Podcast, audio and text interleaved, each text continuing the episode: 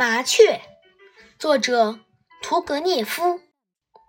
我打猎回来，沿着花园的林荫路走着，狗跑在我的前面。突然，狗放慢脚步，蹑足前行，好像嗅到了前面有什么野物。我顺着林荫路望去。看见有一只嘴边还带着黄色、头上生着绒毛的小麻雀，风猛烈地吹打着林荫树上的白桦树，麻雀从巢里跌落下来，呆呆地伏在地上，无力无援地张开两只羽毛还未丰满的小翅膀。我的狗慢慢向它靠近。忽然，从附近的树上飞下一只黑胸脯的老麻雀，像一颗石子似的落在狗的跟前。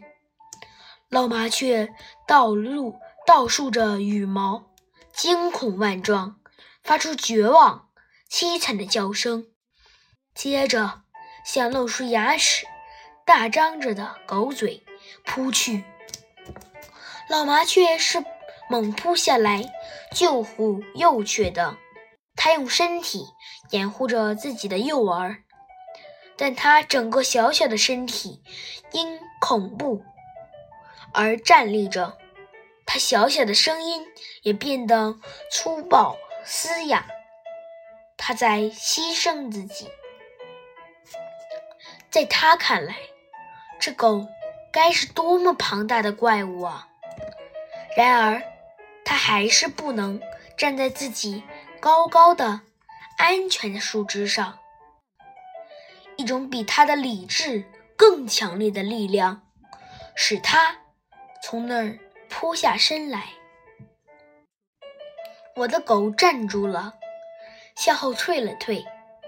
看来他也感受到了这种力量。我赶紧唤住惊慌失措的狗。然后，我怀着崇敬的心情走开了。是啊，请不要见笑。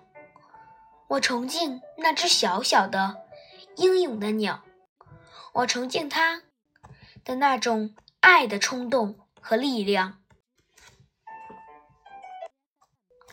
爱，我想，比死和死的恐惧更强大。只有依靠它。依靠这种爱，生命才能维持下去，发展下去。